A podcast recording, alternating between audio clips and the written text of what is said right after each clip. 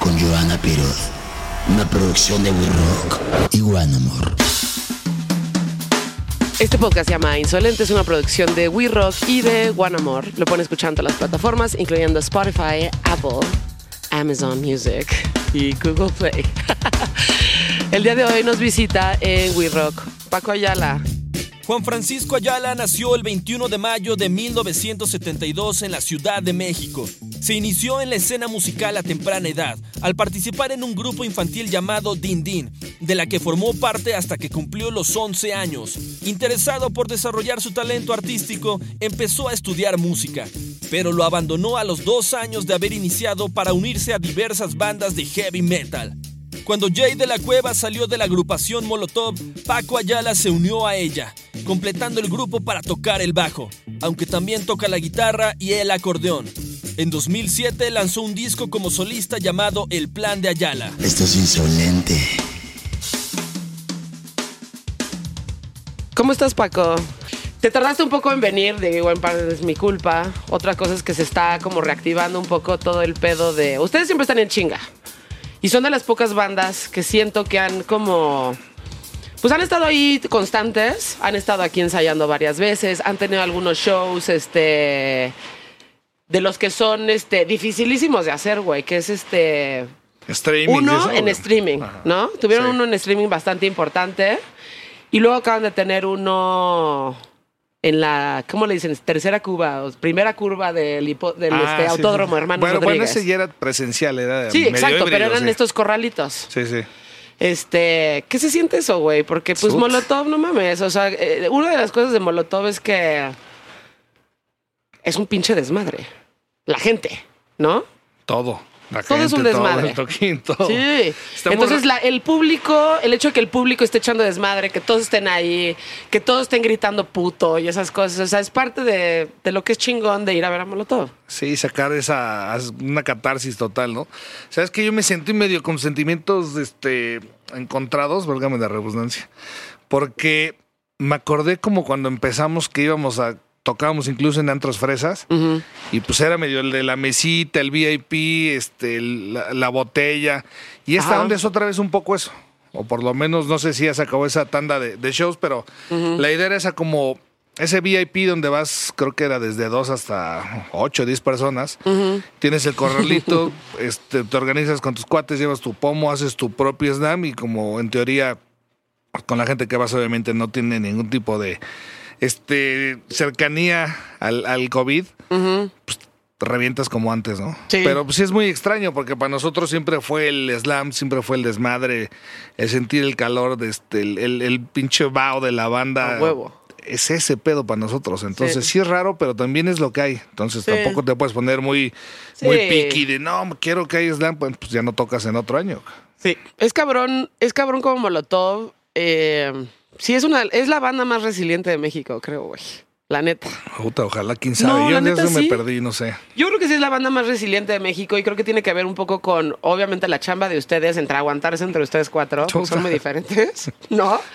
Y como mediar ese pedo de las personalidades de, las, de los cuatro, ¿no? Y luego también creo que tiene un peso ahí importante el Jackson, ¿no? Sin duda alguna. No mames, entonces, este, Ari Jackson, no mames la cantidad, o sea, está en chinga, ¿no? Y les ha conseguido y ha trabajado y hasta, o sea, están están súper presentes y están siguen ahí y siguen ahí y siguen ensayando y siguen este siguen haciendo toquines cuando nadie los está haciendo. Han estado muy activos durante este periodo. Yo la verdad es que fuera de sus shows, que fueron dos, este, yo los he sentido muy activos. O sea, se parece que nunca se fue. Sí, este está- periodo. sí, la neta es que sí, de repente la gente cree que o no pasa nada porque pues, mucha gente no hace nada y creen que la única alternativa de tocar en vivo es este la que te va a mantener vigente y pues no, hoy, hoy por supuesto las redes sociales, el streaming, la presencia, la alianza con marcas, el no dejar de estar diciendo pendejadas y utilizar redes sociales a tu favor y, y como las quieres comunicar, pues de alguna manera te tiene vigente, ¿no? Para bien y para mal, también hacemos alguna pendejada y, y se mega amplifica, ¿no? Sí, Llámese cancelación, este, borrachera en el toquín, lo que sea. Pero creo que también de alguna manera te acaba dando como una cierta referencia de que la gente sigue ahí este, pendiente, ya por si la cagas o no. Ajá. Pero finalmente el toquín pues siempre va a ser de banda que regularmente le gusta lo que toca la banda y pues va a echar desmadre, ¿no? Sí. Y creo que esa parte de los management, este, por lo menos con Julio, este, se ha, se ha logrado sobrellevar. Sí, muy bien, la neta. Sí, sí, Muy bien. bien. O sea, qué chingón. Yo sí siento que son la banda más resiliente de México. Oh, pues y que ahí este. No, pues sí, ahí siguen estando. Este. Y he de decirte una cosa, en algún momento yo iba a cubrir este festival que no me acuerdo cómo se llamaba, pero era en Guadalajara, ¿no? Este, donde tocaba Suicidal, Tendencies, que estábamos buscando las chamarras como locos, las chamarras esta de Suicidal, ¿te acuerdas? ¿Eran coordenada? No. No sé, güey. No Es sé, que hay un festival cada tres semanas en Guadalajara. Sí, sí, Había. sí. Y este, y ustedes tocaron en ese y yo coincidí, ya pues me dieron aventón al, al hotel y demás y terminamos ahí. Y la neta, mi pensamiento fue, porque me ha tocado estar con muchas bandas y ya que, pues una cosa es como el aparador, que dices, ay, ¿qué requieres? ¿No? Y otra cosa es estar con las bandas ahí, güey, ¿no? No mames, ustedes, este, o sea, sí echan desmadre, güey. Y eso Sí. es muy, es muy refrescante, güey, la neta. O sea, a ver, suena bien pendejo, puede ser, como desmadroso, pero, güey, es muy refrescante que existes con una banda que se eche desmadre, Y güey. que sea real, ¿no? El desmadre no es este. Sí, güey. La pretensión de, de querer ser justo lo me imagino a lo que vas de, ese pedo de montarte siempre en el personaje, pero pues ya luego te bajas y eres este o bien fresita o este ni sales o ni revientas o nunca estás Sí. pedo, traes cara de pedo pero nunca has tomado una gota. Como que hay Sí. banda que siento y, y no sé, no sé por qué lo hacen, que siento que está muy comprometida con cómo se ven Sí, y eso le- les quita magia bien cabrón. sí, o, o, o- o, este, no sé si cómo se ven, porque lo que quieren que se vea es que son rockstars. Yo creo que esos quieren todos, ¿no? Sí, más bien cuidar ese rockstarismo, que no baje a Ajá, ajá. Pero ya estás con ellos, tipo, una vez me tocó con los Red Hot Chili Peppers, estuvo de hueva el backstage, o sea, ves, uh, súper hueva. Y ves un video de los 80s, 90s y puta, se No ve que eran un ultra desmadre. Ajá, exacto. Se te caen ahí, no dices, no mames, estos güeyes son. Pues me dio hueva, o sea, De plano me fui. Estamos en el Palacio de los Deportes, este, pasé atrás, hasta me, hasta me alarmaron de pedo por fumar, güey. No mames. Sí, sí, sí. No puedes fumar aquí, ¿eh? O sea, le- pensé que era broma. Le dije, "Ah, no, de veras, no puedes fumar aquí. Y yo, ¿qué? Pues ya me voy, güey. Qué hueva, cabrón. Puta. O sea, como que, ah, qué hueva. Y la neta, como que sí dije, ah, pues es la primera vez que sí echo desmadre acá con la molocha. Y sí son lo que venden, güey. O sea, este, sí fue un pinche desmadre, la por verdad. lo menos es eso, por lo menos eso no es mentira, ¿no? Todo sí, por lo menos. sí, pues no, y dije, güey, qué chingón que, o sea, este, pues sí te venden lo que es, o sea, no sé cómo estén en este momento, güey, porque además ya están grandes. O Pero eso no fue hace grandes. tanto, fue hace unos que cuatro años. Pues más o menos, sí. ¿No? Yo creo que sigue siendo lo mismo, ¿no? Este. No sé, porque eso- luego la verdad es que nunca me clavo a pensar eso. Porque de alguna manera, sin peda o con peda, cansados, no cansados de gira o no gira, siempre que estamos en el escenario creo que logramos amarrar las vibras, o- o- peleados, no peleados, con discusión o lo que sea, en el escenario, aunque suene bien clichero, sí amarra la banda, sí, sí vuelve a ser lo que siempre es. Eso es, esto está cabrón. Sí, entonces de repente me doy cuenta, cuando llego a analizar, digo, puta, ya cambiamos totalmente. Sí. Pero justamente lo más importante sigue ahí, que es tocar y que las canciones se escuchen igual y que te sigas cagando la risa en un verso donde Mick se le ocurrió decir una pendejada y, Sí, y sigue siendo real, ¿no? Sigue siendo fresco. Exacto. Y que sí se nota, se nota cuando una banda se divierte y la neta también se nota cuando se paran ahí, güey. y Tuvimos tienen nuestra que racha, ¿eh? Donde nos decían en, así en las redes, puta, tocan de hueva, están de hueva, estabas de jeta, este, no dijiste nada. Ajá. Este, yo creo que hay baches a huevo en las bandas, tendrán que haber, si no, pues ya, Sí, ya estaremos muertos. Entonces entran como en esta burbujita de, ok, todo otra vez está como, como es justo cuando se ponen a tocar. Sí, justo ahí es cuando pasa. Ya te puedes bajar mentando madres del pedal, del ampli, no sé qué. Pero Ah. la gente luego ni se da cuenta, está en el desmadre, en el slam, escuchando la música, todo lo que da, y pues con eso ¿Hacen algo? Hay, hay- hay gente que hace como sus pequeños rituales para subirse al escenario. Puta, pues ya de ser acabarnos un pomo de algo. ¿eh? no creo que haya de otra cosa. No, no platican antes de subirse, nada. Nada, no Nada. mames. de repente uno está afuera saludando a alguien, este, o alguien entró a saludar a, a otro de la banda, ¿no? Es un desmadre, es como una, yo creo que es como una prefiesta, pre-show, pre-desmadre. Sí, sí, o sea, Sí. se divierten, están ahí echando este desmadre, independientemente de las rachas que las han tenido, güey. Llevan Sí. 25 años juntos. Sí, qué hueva, ¿no? Qué hueva. A ver, platícame de. O sea, yo conozco. A mí me tocó, yo creo que estaba en primero secundaria cuando entré a una escuela en donde Tito era, estaba en sexto de prepa. Entonces yo veía así de, güey, no mames. Y justo estaba empezando el pedo de Molotov. Entonces, este, pues ustedes me llevan ahí unos cuantos años. Y me tocó ver como la parte de Molotov cuando empezaba, que pues era fresa, güey. Tal cual, era, era, era, era, por lo menos el público que estaba en ese momento era fresa, ¿no? Este, era el Vermont, imagínate. Entonces, este, y de repente, este, sacan el primer disco, ¿no? El Donde jugarán las niñas, que fue cabrón, güey. Y fue súper controversial y, este... Pero pues yo lo veía de chavita, güey. Como decía, ay, qué chingón, o sea, qué desmadre. ¿A ti tocó, cómo te tocó ese proceso? ¿Cómo fue de Estuvo eso a, ese disco, güey? Pues obviamente éramos para los fresas, los, éramos los nacos más fresas y los fresas más nacos, ¿no? De- tocábamos en el Hard Rock cuando era puta, el lugar ahí mega nice. Y tocábamos en la prepa Fresno, tocábamos en las fiestas de allá por el periférico sur del TEC y la chingada. Y, y Las fiestas del en- alemán estaban Ajá, muy, en, ajá, muy de moda en ese Y momento. tocábamos en el Bulldog de Sullivan, que era también el lugar más fresa que había. Aunque era Sí. género rock, pero pues cuál era más, más baby o que nada, ¿no? Güey, me encantaba ese lugar, ¿no? Entonces era, era muy cagado porque de repente había, este, no sé, por ejemplo, en el pool, en el bull de repente tocábamos y estaban los hijos de Salinas, de Cedillo, este, Exacto. de Cárdenas. No mames, y también había banda añera de, de ahí cerca de, ¿sabes? De Insurgente Centro, Ajá. de la Roma, cuando era otra cosa. Como que nunca nos, nos preocupamos por tratar de ir hacia un mercado en en particular, porque justamente nos dábamos cuenta que entre más sacábamos lo pincheñero con los fresas, como que los fresas se, por fin se sentían libres, ¿no? A huevo. Entonces sí era público que siempre iba, se mezclaba y estaba bien chingón. Sí. Lo veíamos, creo que en ese momento nada más con el tri.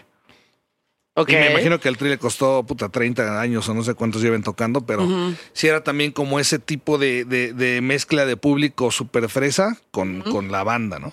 Ok. Entonces estaba chido, pues de alguna manera es la única, eh, yo creo que era la única referencia que teníamos de que lo que estábamos haciendo iba por buen camino. Porque, Como pues, gustarle a ese público.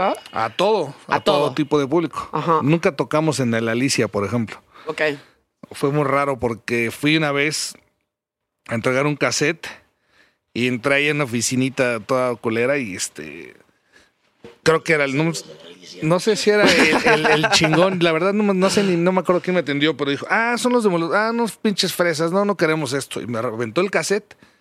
¿A ti también te consideraban fresa? Porque yo O sea, pensé que a, a- a- nada, a- tipo pero- a, a Miki sí, a Tito sí. No sé si a ti te decían como si eras fresa. O no, todos eran no, fresas. no, para nada, no, a mí Sí. para nada. Yo creo que era el contraste justamente de eso. Ok. Pero no era, el, o sea, el tema de que, ah, son estos güeyes, los fresitas, que, dis- que dicen groserías a la chingada. Me aventó el cassette, lo No agarré y me fui. Sí, entonces dijimos, bueno, Oh. pues aquí no, no entramos con Además esa banda. cassette, güey. Hay que recordar Sí, que es los cassette, demos cassette. eran los cassettes, que comprábamos en Tepito, en la Merced, no me acuerdo dónde.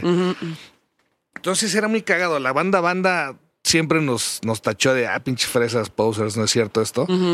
Y otro tipo de gente decía, "Ah, pues sí, lo que hacen está cagado, ¿no?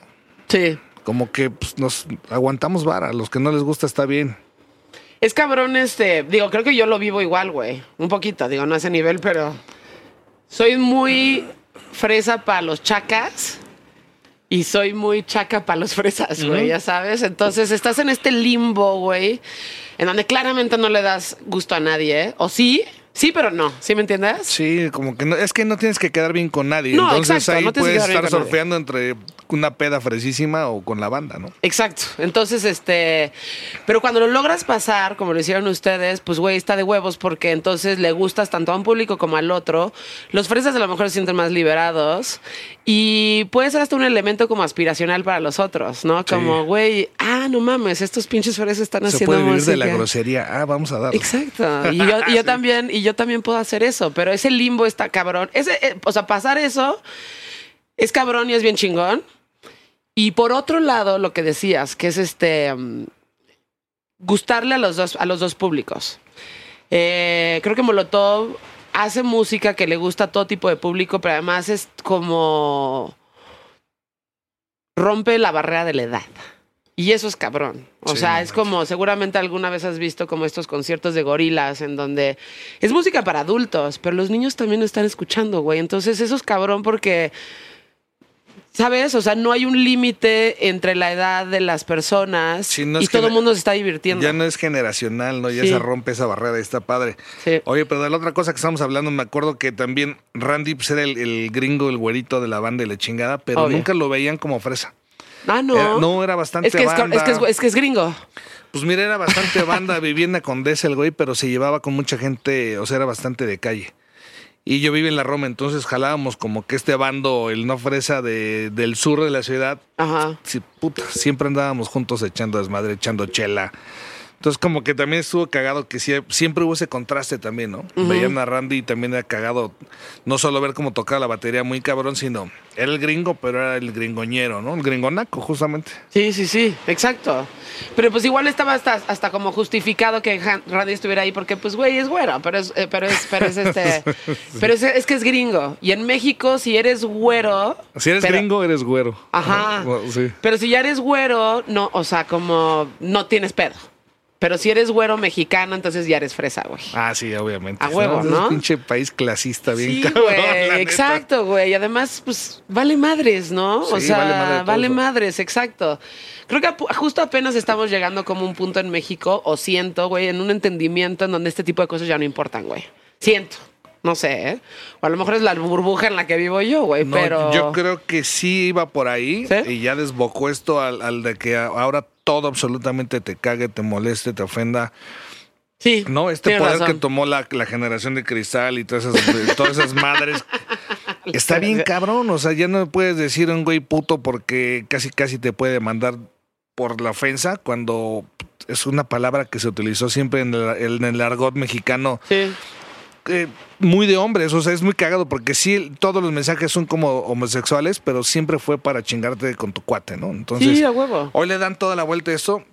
Y al revés, lo, que- lo que veo triste es que esas nuevas generaciones que iban a ver festivales con los papás y, y escuchaban bandas de rock que a los papás les gustaban, ahora ya están indignados, ¿no? Puta, Sí. ¿cómo escuchabas estas bandas y son hasta misóginas y la chingada? Ellos también los escuchaban de chavitos. Pero ¿Qué se les metió en la cabeza? ¿Quién sabe? No El sé, güey. no sé. O sea, a ver, yo, yo entiendo muy bien. eh, o sea, entiendo muy bien que hay cosas que dice la gente y son ofensivas, ¿no? Va. Siento que en el arte no puedes tener este tipo de cosas. Y siendo música dentro del arte no puedes tener este tipo de prejuicios. Creo que nosotros, o sea, el público tiene que tener la capacidad de discernir entre lo que quiere consumir, lo que quiere escuchar y lo que quiere apoyar, güey. Claro. Pero tienes que dejar que la gente haga lo que tenga que hacer, güey. Y si no lo quieres comprar, pues no lo compres, güey. Y ya. Si no quieres que digan puto, pues no vayas al concierto de Molotov, güey. Pero no canceles, porque una vez que ya cancelas, estás cerrando las puertas a que haya un, a que haya un chingo de música o de arte o de cosas que eventualmente llegan a un ciclo en donde ya regresa. O sea, para que podamos saber que la cagamos, siento que tienes que llegar a un punto cagarla y luego ya corregir. Pero no puedes llegar de entrada a cancelar a la gente. Sobre todo si es arte. Entonces, si tú te ofendes, pues güey, no lo consumas y ya. Sí. Pero no digas que no se puede decir ciertas cosas. O no digas que no puedes hablar de ciertos Es que temas. le hacen de pedo por la falta de expresión y eh, los espacios de libertad de expresión, perdón. Sí. Y es justo lo que aplica, ¿no? Es tratar de. Además, muy cagado porque siempre que quieren cancelar a alguien en Twitter se la pelan. Nada más los hacen a nosotros, nos hicieron el favor de hacernos trend, trend topic, no sé, cinco días. ¿Cuándo? La última vez que nos querían cancelar, este, pues creo que por puto o por quién sabe cuál rola. No mames, nos estuvieron Por cinco días la sin- chichona. que pinche hasta el huevo en, en Twitter y después se desvaneció todo y se acabó. No Ajá. hay fundamentos, ¿no? Porque creo que es un pedo de justamente coartar la libertad de expresión desde Sí. la gente que está solicitando un espacio para expresarse. Es, es una contradicción total. Exacto. Sí, sí, sí, sí, sí. Y además, pues deja que digan lo que sea. Tú decides lo que quieres escuchar y lo que no, pero de manera individual, güey, ¿no? Sí. Por ejemplo, ¿qué opinas de estos artistas? Por ponerte un ejemplo muy específico, Marilyn Manson, que le salieron, ya sabes, como cuatro Me Too's, algo así en Estados Unidos, y ahora, pues, güey, está súper cancelado. Y entiendo la parte de la industria en donde, pues, güey, te tengo que cancelar porque yo no me puedo manchar de tu desmadre. Y ya cuando lo limpies, pues ya veo qué hago, ¿no? Este. Creo que tenemos que separar el arte de la persona. Si esa persona en lo personal la cagó, digo, yo no lo justifico para nada, ¿no? Pero si esa persona lo cagó en lo personal, tú no consumas ni te pongas, no te preocupes. ¿Quieres agüita? Aquí tenemos también. Mira, aquí hay. Ahí voy. Ya. Este. No lo. Sí. Sí, exacto. Tenemos sombrero. No, ya, ya. Como se metió a la garganta, pero ya está. Eh, pero el arte tiene que estar separado. Es como dejar de ver películas de Roman Polanski o de Woody Allen o ya no ver a Marilyn Manson o este. es ese tipo de cosas. Al O ya no es arte. escuchar a Prince o a Bowie, ¿no? Porque eran medio andróginos y era parte de la onda de los 80, este, salir con ese tipo de Sí. este, caracterización. O a Warhol o a cuánta gente que tiene preferencias sexuales Sí. que decidieron tener y que sería muy ignorante querer coartarlas pensando en que eso va de entrada a darles un espacio, otra este a pensar que ese arte se va a acabar o se, los, los- los discos no se van a desgrabar ni los videos van a dejar de aparecer, entonces ojalá que lo hagan, que lo acaben este crucificando tipo David Bowie, ¿no? O sea, me, me parece absurdo porque están haciendo promoción que lo va a hacer como artista de culto, capaz que sin que lo fuera, no sé. Sí. Pero, a ver, pero si es arte, pues, güey, es el arte de una persona, ¿sabes? O sea, yo no voy a- yo personalmente no voy a dejar de ver a Woody Allen. Aunque se haya casado con su hija. Exacto. y tenga demandas y todo. Ajá, ajá, o no voy a, no me va a dejar de gustar Polanski. Y la neta me ha costado un poco de trabajo lo de Manson, la verdad, porque sí soy muy fan de Manson.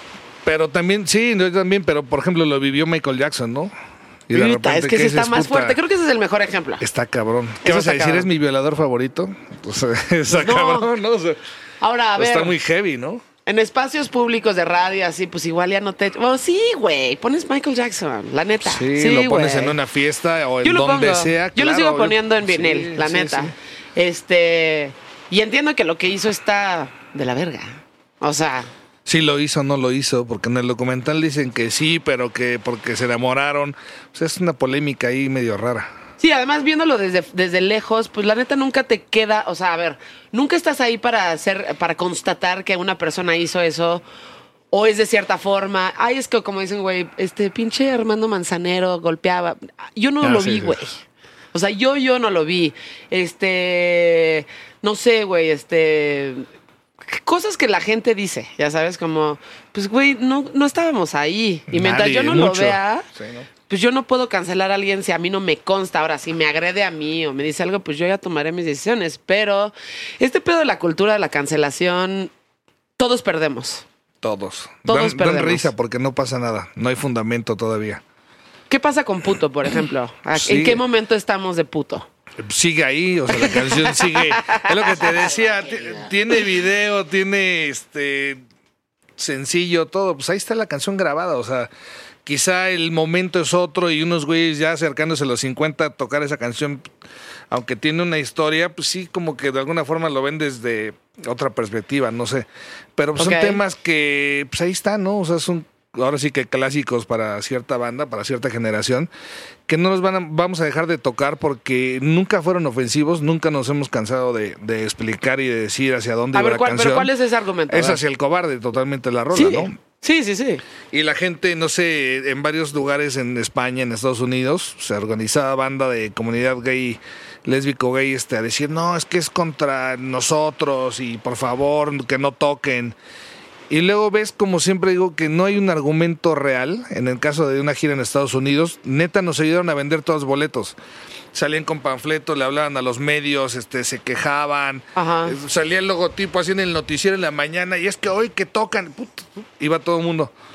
Y, A huevo. y en algunos conciertos vimos que incluso guardaban sus cosas, porque pues, siempre tenemos gente que está grabando los conciertos. Iba a ver la manifestación pues, para documentar esto y hacer un, un, pues, ahora sí que un perfil transparente, ¿no? Es decir, esconder información, a documentar lo que estaba pasando. Y luego Sí. la gente guardaba sus cosas, o sea, sus flyers y eso, y se metían en el concierto. No, güey. Te lo juro. O sea, uy, güey, no mames, gracias, nada más gracias, porque pues nos ayuda a llenar esta madre y aquí están echando desmadre. Exacto. Sí, pero además, es, es que es eso. Yo- Para mí es muy claro que va en contra de la gente que es cobarde, tal cual, ¿no? Ya, pues es que ahora la gente se ofende por todo. Y, es muy buena excusa para hacerla de pedo, literal. Es como cuando de repente llegaba gente del camerino y, ah, es que yo creí que eran super culeros, este, drogadictos. Ah, tienes hijo. Ah, hija también. Sí, claro, güey. Pues eres. Sí, no, güey. no, no comemos murciélagos ni nada de esas madres. como de tipo, tipo Ozzy Osbourne en los 70. No, es, no mames, esto es. Sí, güey. Es un show. Esa es otra. A mí me han dicho así de, no, vas a ir a Black Sabbath, güey. No mames, ese güey mató un murciélago. Ay, no mames, cabrón. Sí, sí, sí, sí. O sea, cancélalo. Sí, cancela a Ozzy Osbourne y cancela la gira de Black Sabbath porque en algún momento le arrancó la cabeza a un murciélago. En una paloma, una cosa así, ¿no? Una Sí, sí, paloma, sí. sí. ah, Como que eventualmente se No, dijo él que era no un se- murciélago, era una paloma. Ajá, sí, era una sí, paloma. Sí, exacto. Ni él sabía. Ni él se, exactamente, ni él se enteró. Y termina siendo bueno para la banda porque al final les están haciendo un chingo de promoción. Este. Y justo pasa eso, güey, que nada más terminan ganando ustedes. Ahí sí todos ganamos. Ay, sí, al revés. Re- En resumen, Exacto. todos ganamos. Estamos ganando todos. Acaban malinformándose entre ellos y acaba generando como esa malinformación que es promoción gratuita, pero al final no está padre porque pues es, es una mentira. Sí. Finalmente es mentirle a la gente. Y la siguen tocando. Sí, sí, sí, seguiremos tocando. Mientras tocando. Mayel pueda, seguiremos tocando. Mientras Mayel pueda, te seguiremos tocando. Es que tocan le- siempre, ¿no? Sí, y creo que es de las pocas que hizo él que no se le olvidan. Ah, Entonces, sí, qué se- entonces sí, sí, va a seguir ahí en la lista. de- eh, sigue en la lista de rolas. Güey, además, este, creo que. Bueno, sí, puede ser puto y voto latino. El que más cabrón les va en Latinoamérica. O sea, hay videos de ustedes tocando en Argentina que les va Sí, cabroncísimo. está chingón, sí. que sueltan esas rolas y no mames, la gente se vuelve loca, güey. ¿Qué Sí, con, con Gimme the Power también, creo. Ok. Sí. Pues no sé, son rolas que o sea, cuando viajaron en los, que fue en el 97, 98, a, cuando se hicieron sencillos, puta, pues sí, la banda. Yo me acuerdo cuando vi- escuchamos acá en México a Ilia Kuriaki, Ajá. siento, me siento como que fue algo así parecido, ¿no? Quiero Ajá. pensar. Escuchabas a Ilia Kuriaki y dices, no mames, cantan como cholos y puta, hablan medio chichanchong y Sí. pero no mames, y están este galanes y tocan cabrón. Y los vi, fui a ver el Metropolitan y dije, no mames, güey, qué chingonería Qué de banda, banda, no güey. mames. Sí. Lo que decían, que bueno, no era tan político, pero sí tenía un slang poca madre. Y no sé si eso es algo parecido a lo que nos sucedió, más el mensaje sociopolítico, ¿no? Sí. Que era como de repente llevar este, pues, algo de rock, medio hip hop, rap, y, que la- y decir algo que hacía como empatía socialmente con un chingo de lugares Ajá. como que lo que hizo que amarraran. Y pues sí, Voto Latino el primer sencillo y pegó cabrón. Sí. Ahora, en ustedes en particular, por ejemplo, eh, siento que a partir de ustedes sí se abrió una cosa que es bien importante, güey. Eh, le dieron voz a los fresas para quejarse. En algún momento, este, digo, por poner un ejemplo, ¿no? Eh, fui a la pinche marcha esta de contra Enrique Peña Nieto, donde todos iban de blanco. Yo no fui de blanco, pero pues ahí estaba, ¿no? pinche fresa privilegiada que vas a los pinches marchas, ¿tú qué, güey? Yo así de, güey, ¿por qué los pinches blancos privilegiados no tenemos? A, a ver de que en México, o sea, ser moreno no es sinónimo de que eres naco, güey. Hay de todo. Hay de todo. Hay sí. de todo. Hay gente blanca súper maleducada y hay gente morena súper educada y súper preparada, ¿no? Entonces yo creo que en México, o sea, tenemos esta idea de que los blancos una cosa y los, los morenos otra. Hay de todo en México, ¿no? Hay una mezcla ahí. Lo que sí... y mi argumento era, güey, entonces que si eres blanco y privilegiado y fuiste a una buena escuela, ¿no te puedes manifestar? ¿O qué pedo, güey? Ya no tienes derechos, ¿no? Ya no tienes derecho, porque entonces estás hablando de- y vives en una burbuja, entonces tú no tienes por qué quejarte de nada, güey. Es como, ¿por qué no, güey? Sí, o sea, ¿cuál es es, tu idea de la marcha? ¿Tenemos que ir descalzos y tenemos que ser morenos para, para salir a manifestar alguna inconformidad que tengas con el gobierno? No, güey. No, Ustedes con cara de eso. triste tampoco, ¿no? O sea, dolido, afligido, este... Sí. o sea, el empute social a todo el país nos cargó la chingada ya varias veces. O sea, yo me acuerdo y también Miki en algún momento lo dijo. Historias de los papás siempre hablando de la crisis, este, vacaciones no realizadas porque no había lana, este, Sí, cambiarte de escuela porque no había chamba con los papás. O sea, ese pedo de crisis nos ha pasado a todos, A en todos. todos los estratos y en, y en años, ¿no? En Ajá. generaciones. Sí. Entonces es bien cagado cómo la gente, otra vez regresamos un poquito a la queja esta de, más bien a la visión de esta gente que se queja hoy en día sin tener en cuenta ni, ni notificaciones de la historia de lo que ha pasado y por qué tú no podrías ir este, a quejarte este, si eres famoso o si, Sí. o si eres dueño de un restaurante. O sea, él no se puede quejar. Exacto, exacto, es eso. Son, Entonces, son un chingo de pendejadas en el, en el, en el. Sí, son un chingo de prejuicios generalizados y pendejadas en la idiosincrasia mexicana, en donde Sí. Si eres fresa, o si eres güero, o si estudiaste en buenas escuelas, o si tienes algún cierto de privilegio, no tienes derecho a quejarte porque eres privilegiado, güey. Entonces, no mames. O sea, claro que los blancos se pueden eh, a manifestar. Ahora que fue la pandemia y que un chingo de gente se fue, digo, es un poco ridículo, pero están en todo su derecho. La gente que se fue en sus coches a manifestar al Palacio Nacional Ah, sí, sí. también está bien, güey. O sea, que hagan lo que quieran, ¿no? Al final del día, que hagan lo que quieran. Si quieren subir a sus Suburban, si a sus Mercedes-Benz, ir a pisar el... Sí, o, Está ca- bien, o güey. caminar 20 kilómetros en reforma hasta no sé dónde, también se vale. Sí. Exacto. Pero entonces ahí, ahí te va. O sea, siento que fue a partir de Molotov que pasó eso, güey. Entonces los blancos o los privilegiados o los fresas, para terminar pronto, tenían esta voz de queja, güey. Y dije, ah, pues yo, es que, güey, yo también me siento así, güey. Pero no lo había dicho porque de cierta forma era como, tú no tienes derecho. Sí, eso, es que sí es, sí esto es un tema muy delicado, porque también el fresa como que le daba osito, ¿no? Ah, es que me transaron, ah, es que no me pagaron, es que me robaron, un día me subí al metro y me asaltaron, o sea, esas historias ya las vivió todo el mundo, las Sí. vivimos todo el mundo.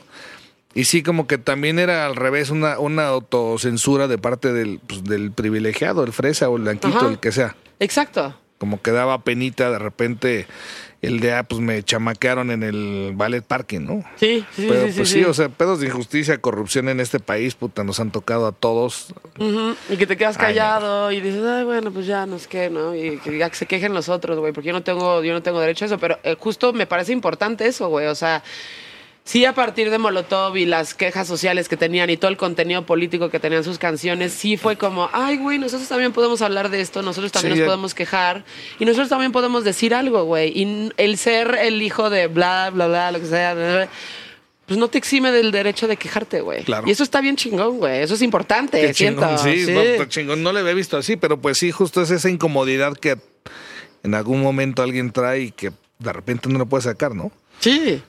O me Sí, pasa sí, a mí, sí. puta, a mí me ha pasado varias veces en, no sé, en Twitter de, ya sabes, te quedaste sin internet o alguna madre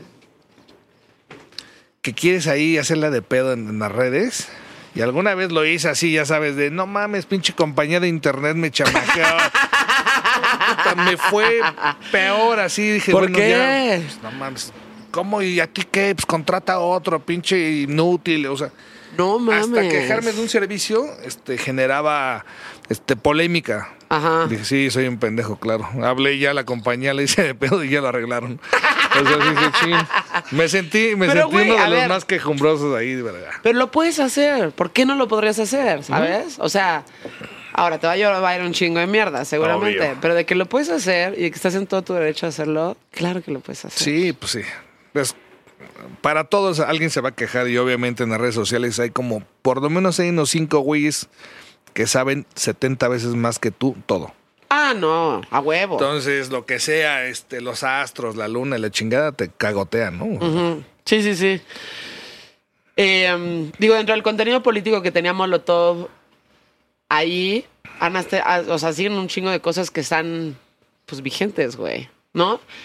Me parece que si eres una persona como políticamente consciente y estás poniendo atención y realmente te importa, ¿no? Es atemporal eso, ¿no? Y, Sí, va, y va más allá de que si estaba el PRI y luego cambió el PAN y luego regresó al PRI y luego ahora estamos acá rifándonos con Morena, ¿no? Verga, güey. Este.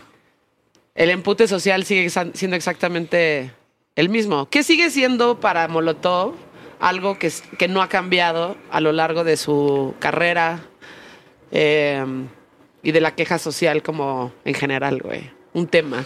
Pues Yo creo que si hablas del gobierno tienes ahí puta, toda una ramificación de, de otros subtemas, ¿no? Pero yo creo que si algo no ha cambiado en años es el sistema de justicia. Está Sí. bien cabrón. Porque pues, la corrupción difícilmente, yo creo que necesitaríamos otro, otros 50 millones de nuevos mexicanos para erradicarla. Sí. Es algo que no va a pasar. Y hay otras cosas que también hacen que la ciudad y el país se mueva, aunque se mueva mal, se mueva y aunque avance poco, avance. Sí. ¿Sabes? No las justifico, pero pues de alguna manera es un sistema que, y no solo en México, sino en Latinoamérica, un mal sistema de gobierno que hace que funcionen ciertas cosas y el país, bueno, pues no se derrumbe como en Argentina, ¿no? No sé. Sí. Pero en la parte de la justicia es increíble, hay cosas, o sea, los más malos están en la calle, este, los güeyes que no se lo merecen están ahí adentro. Sí. Hay cosas que no cambian por nada. Hay un pedo de, de- de injusticia. Sí. No sé, el, el- el caso de desproteger a los viejitos, el caso a las mujeres solteras, a la gente que perdió su casa en los sismos y, y se hicieron pendejos con la lana. ¿Dónde está lo que iban a decir que iban a donar Sí. partidos políticos y, y, este poli- y, y- ¿cómo se llama? Y actores políticos. Sí. Nada, se hicieron güeyes. Es increíble lo pinche mustios que son Sí. cómo el sistema de justicia se maneja con las patas, no existe prácticamente. Sí.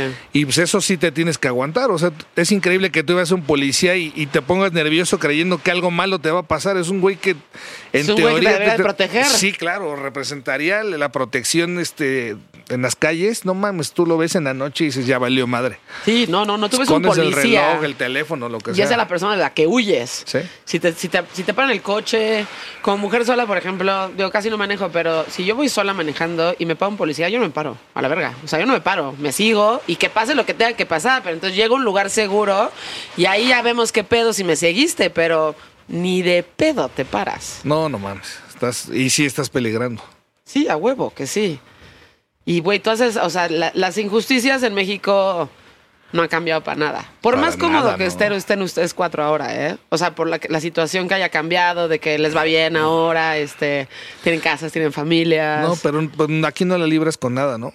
O sea, te asaltan y si traes lana, pues te la chingan. Sí. Y si no traes lana, te rompen la madre porque no, por, pues como no traes lana, pinche jodido, ¿no? Y si tienes lana y por fin te compras un coche chingón, pues aguas porque seguramente alguien te lo va a querer robar. A huevo. Y de ahí quizás secuestrar y de ahí quizás hasta donde acabe y como acabes. Y si no tienes lana, este, pues pasa lo mismo, ¿no? Te Claro. asaltan en el, en el transporte Sí, público en y todos, los, en arrasan todos los niveles todos. se presta. Antes Todo. secuestraban a la gente, ya sabes, con varo. Y era como súper común. Yo no iba en una escuela en donde, ay, ahora la secuestraron a ella, ya sabes. Ah, pero la libró. Este, la de moda, ajá, la del secue- la ajá, secuestrada y de moda. este, Y, güey, también la secuestraron a este. Ah, no, pues ya, ya sabes. Y ahora es como, güey, te puede pasar a quien sea por A cinco mil varos. Sí. Sí, sí, sí. O escuchas que- historias así horribles, ¿no? De matan a gente por poquita lana. Sí, exacto. Entonces, como que no han cambiado mucho las cosas en, en, en México. Este. Y sigues, o sea, por más cómodo que estés, tiene que haber muchas cosas que te siguen incomodando, güey. Pues sí, es que yo creo que nunca estás realmente cómodo, ¿no? O sea, y además, ¿a qué país te podrás ir? O sea, puto, huye- huyes de aquí porque está de la chingada. Y en otros países están peor, o están muy parecidos, o, o no eres bien recibido por ser mexicano, por ser latino. Ah, o sea, ¿te ha pasado eso en algún momento? Pues no en algún momento porque nunca he querido ir y, y vivir en otro lugar, pero sí, sí siento que es Pero un poco ese viajas pedo, y ¿no? así o no? No, ¿eh? ¿No? A lo mejor en Rusia o en Alemania, donde había puro blanquito que tocamos, pues sí me volteaban a ver. No mames, yo era el, yo era el más oscuro del pueblito, creo. Sí. Ah, no, el Are Jackson. Larry Jackson puede ya la ser que sea. ya, mira, putz, dije, el no Viper mames. puede ser que sea el más este. Sí, sí, sí. Sí, sí, sí. El más, este, el más. ¿Por qué les va tan cabrón? Os Digo, me lo pregunta mucha gente, eh, de verdad, porque saben que pues de repente nos vemos, está We Rock como parte en, encuentro y me dicen, güey, ¿qué pedo con Molotov que les va tan cabrón en Rusia? ¿Por? No tenemos idea de nada. O sea, neta, está muy, muy extraño eso. O sea, empezamos en, en España, ¿no? Y abríamos el mercado y pues Ajá. obviamente el idioma no había pedo. Y nos fue bien. Después ya no tan bien porque empezó todo ese pedo de los programas esos de concursos de talentos y la chingada y el pop como que arrasó con, con todo lo que había en España. Ajá. Y nos empezamos a abrir espacio en Alemania y vimos que, que nos iba- ¿Cómo? ¿Cómo pasa ese paso, por ejemplo? creo que el promotor que, que nos hizo la- una de las giras en España tenía contacto con clubs y con festivales este, inmediatos de Países Bajos, Alemania y la chingada. Sí. Entonces fuimos a probar, hacíamos shows, ganábamos lana, invertíamos, íbamos nosotros mismos, eh, pagábamos los gastos y empezamos a, a picar piedra en Alemania. Me acuerdo que nos dijo, güey, Esteros del Silencio les fue cabrón, son rock, hablan español, ya no existe la banda. este- Afortunadamente. Exactamente. Puede ser, puede ser que existe una posibilidad de que les guste lo que hacen ustedes y pues tal cual lo empezaron a meter en la radio, luego en las en compañías de, en las tiendas de discos. Ok. Jaló. Creo que esa fue la primera puerta de, o sea, de plano no entender nada, ni nosotros ni ellos, pero pues, ahora sí que estar al, al ritmito de lo que hacíamos, ¿no? Ok. Y luego se abrió hasta Rusia. Pero en el pedo de Rusia fue bien raro porque nos enteramos que habían puesto Here We Come, el video y la canción en la radio de prueba, y la gente empezó a pedirla. No mames. Sí, entonces encontraron unos promotores que les interesó este llevarnos. Y pues fuimos a tocar a ver, pues literal, a ver qué pasaba. Y puta, pues de repente llegamos al foro y al, al teatro y había como cinco mil personas en el teatro. Eso, puta, qué pedo, no mames. O sea, no sabíamos literalmente. No, Mickey, ya me acordé, Mickey y yo nos quedamos jetones en el taxi en el que íbamos a llegar a la prueba de sonido. Después de una comida y una pedotota. nos quedamos jetones en el taxi. Me acuerdo que en algún momento despertamos y el taxi iba sobre la banqueta de una avenida, eh, ahí avanzando quedito. Puta, ¿dónde nos llevará este güey? ¿Qué pedo? Tratábamos de hablar en inglés, nada. El güey nos gritaba y la chingada, pues en ruso, nada. Español, nada. De caca, Mickey, ¿se acuerda? Saca un flyer todo arrugado del, del show Ajá. y ya le hace así el güey, como Aquí checa vamos". las caras, somos nosotros. Y la dirección, ¿no? Lo que creíamos que era la dirección, ahí la información que estaba abajo. Oh, oh, oh. ¿Quién sabe qué nos dijo? Se mete un pinche bosque, cruzamos un bosque gigantesco. Güey, qué miedo. Sí, rarísimo. Por lo menos era de día, o sea, estaba, pero Ah, aún así ok. No mames, sí, Pinche pero no era un ruso, Uber, era un pinche Fiat o no sé qué coche todo madreado. Nos dejó ahí, le dimos la lana que traíamos porque no sabíamos literal cuánto costaba cuán- nada. No, nada, nada. El güey no traía taxímetro, entonces nos decía Sí, güey. la cantidad. Y Fueron no mames, 3,000 varos sí, esa sí, vez. sí, Sí, No, sí, ¿Quién sabe cuánto fue? Sí, sí, sí. Pues ya llegamos al lugar y, y, pues no mames, era un contraste muy cabrón, ¿no? O sea, ver a la gente, te acercaba, se acercaba gente de- a saludarnos, y decías, "Ah, pues este güey habla algo que para decirle hola. Nada. O sea, no había forma de, de intercambiar una pinche plática de ni 10 palabras ni 5. O sea, era bien raro. Pero pues la gente yo creo que, ¿sabes qué? Ya me acuerdo, Universal puso un- unos desplegados en el periódico donde traducía las canciones. Entonces yo creo que la gente que, que se clavó y escuchó y, y tuvo acceso a esa información, pues fue al toquín y como que pues, otra vez le generó empatía lo que decíamos. No sé de qué manera lo, lo integraban a su sociedad, porque Abasi no tiene nada que ver, ¿no? Sí, digo, igual puede ser el, el fenómeno político, ¿eh? O sea, sí. como la inconformidad general política de un sistema que está ahí de- después de mucho. Digo, no sé, ¿eh? O sea, estoy dando ideas, digo, no con- sé, sí, no, ni yo, o sea, no hablamos de cosas este, socialistas ni, ni del capitalismo, o sea, neta, no, nunca entendí cómo... Sea, a lo mejor desde el puro sentimiento, Paco. O sea, Pues el sentimiento como de inconformidad, güey, puede ser, ¿no? yo Digo- creo que la música tiene que ver, ¿no? Aquí es al revés, porque 100%, sí, claro. nos llegó a pasar a muchos en México cuando las, todas las estaciones ponían música en inglés, oías las canciones y las tarareabas y te gustaban nada más por, por eso, ¿no? O sea, Sí. mucha gente no entendía lo que decían las, las rolas Claro que no. y, Y la jalaban. música, y la música estaba ahí, y la música les gustó, güey. Sí, yo creo que sí. Qué Creo cabrón, güey. O sí, sea, me, parece como insólito que digan, güey, pero somos muy cabrones en Rusia, ¿no? Y hasta se fueron a Rusia. Han Tres habido varias, sí. Y la, pero la última vez fue como gigantesca, ¿no? La última vez. No, De hecho, se fue- echaron un fue al tour. mundial. Ajá. Y, y tuvieron un tour en, en- en Europa, que fueron a varios lugares, güey. Sí, fue eterno, fueron como dos fue antes, meses, sí, una fue cosa así. gigantesco. Sí. Y sí, tocamos en un festival que también. Luego nos han pasado cosas muy cagadas, chingonas y, y malas también, pero. Íbamos a un festival a Kazán, una ciudad universitaria como a dos horas, tres horas de, de Moscú. Y en ese festival, que era un festival así haz de cuenta que se llamaba Por la Paz, en Mundial, no sé qué, y cerraba Paul McCartney. Órale. Sí, No y, nosotros tocábamos antes, entonces, puta, no mames. Cuando llegamos, salió en las noticias que había ido, creo que una semana antes, habían bajado un avión y supuestamente culpaban a, al ejército ruso porque venía un político inglés. Ya, sí. Entonces, unos días antes llegó ahí el güey de más cabrón de la seguridad inglesa, y la chingada, y dijo, ni madre, no, esto no está seguro y no está bueno bien. Y canceló. Oh, no pero, mames. pero creo, creo, porque no entendí, pero creo que a la gente no le dijeron ni madres. Ajá. Y pues se jaló un bando, no, no, no, no. Que iba a ver, a- que en parte iba a ver a Paul McCartney. Obvio, no, Obvio. iban a ver a Paul McCartney, no mames, imagínate. Sí. Y puta, pues no toca y somos los últimos, entonces era así. ¿Se cagaron estaba- tantito o no? Sí, estaba llenísimo, había un chingo de gente.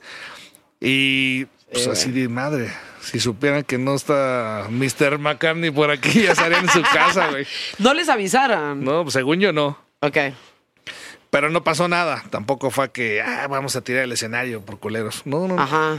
Hubo como un palomazo ahí de otros músicos rusos y la chingada y ya estuvo.